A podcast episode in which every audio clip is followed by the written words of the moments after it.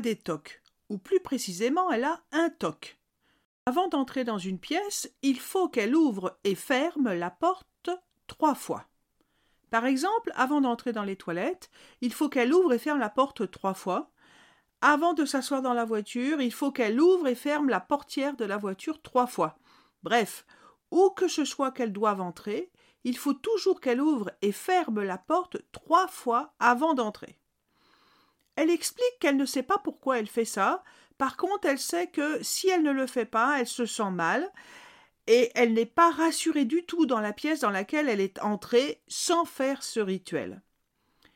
Comme ça lui fait du bien, et si elle était toute seule, elle dit qu'elle le ferait tout le temps, parce que pour elle ce n'est pas vraiment un problème, sauf peut-être quand il faut qu'elle aille aux toilettes et qu'elle est très pressée. Par contre, c'est un gros problème quand elle est avec des gens, et en particulier en famille. Ses parents, et surtout sa mère, sont complètement focalisés sur ce toc. Elles se disputent toutes les deux assez souvent à ce propos parce que sa mère est à la fois énervée de l'avoir faire ce toc auquel elle ne voit aucun intérêt, et aussi inquiète pour sa fille.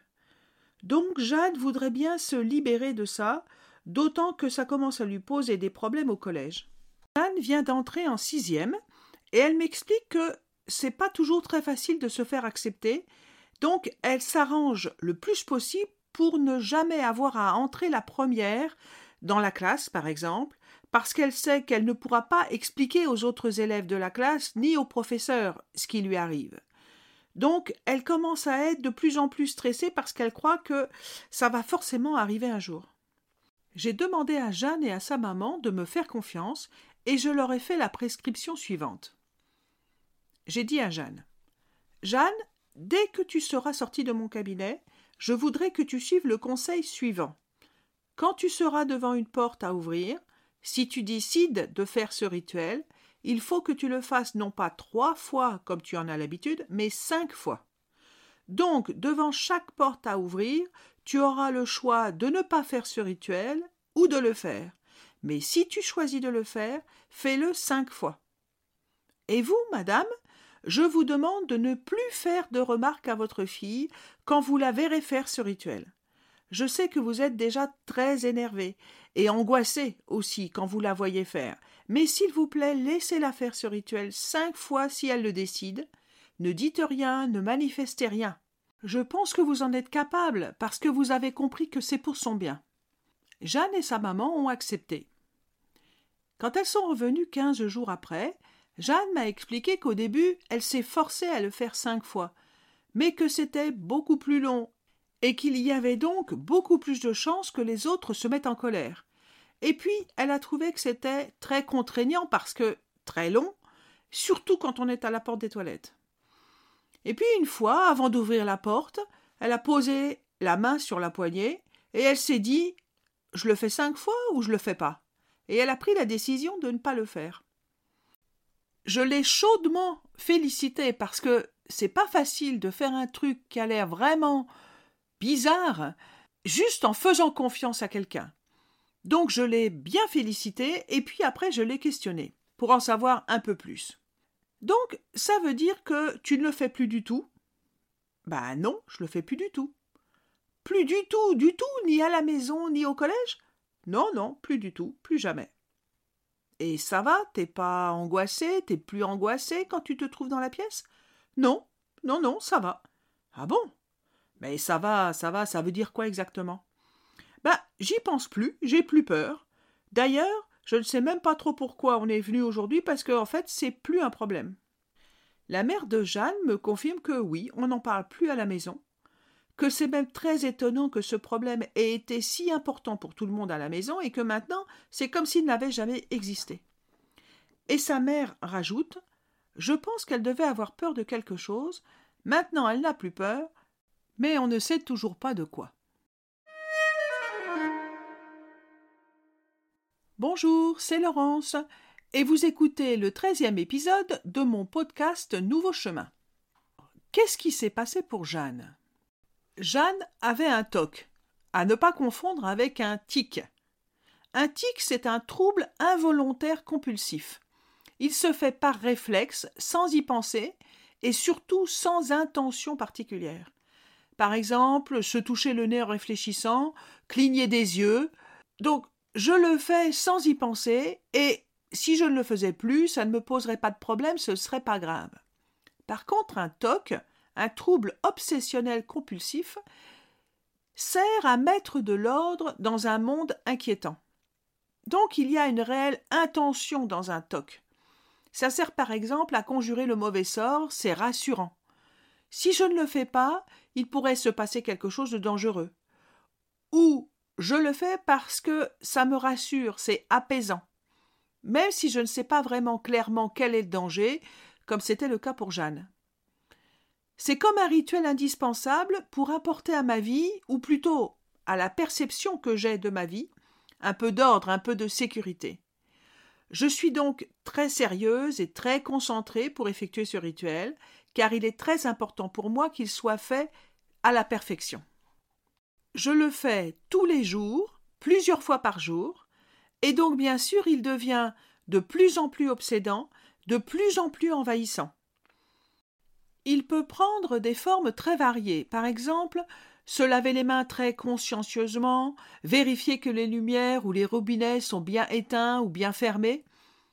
Un jour j'ai rencontré un petit garçon qui vérifiait toujours avant de sortir de chez lui le matin que sa chemise dépassait de son pull sur son poignet droit et sur son poignet gauche de la même longueur. Ça peut être aussi réciter mentalement des mantras. Vous voyez, ça peut à peu près être tout ce qu'on peut imaginer. Cependant, quel que soit ce que je fais, ce qui est fait n'est pas toujours en rapport avec ce qui me fait peur. D'autant que, souvent, je ne peux pas dire de quoi j'ai peur, comme c'était le cas pour Jeanne. Je ne peux pas m'empêcher d'avoir ce comportement répétitif et obsédant. Je sais juste que je suis anxieuse et que avoir ce comportement, le faire et le refaire plusieurs fois par jour, me soulage de mon anxiété. Par contre, je parle de soulagement, et même de soulagement momentané, puisque si je suis obligé de le faire plusieurs fois par jour, c'est parce que mon anxiété ne disparaît pas durablement. Je suis donc obligé de répéter compulsivement ce comportement. Ce sont souvent les enfants qui ont des tocs lorsqu'ils sont en proie à une grande anxiété. Et souvent pour eux, dans un premier temps, ça ne pose pas de problème.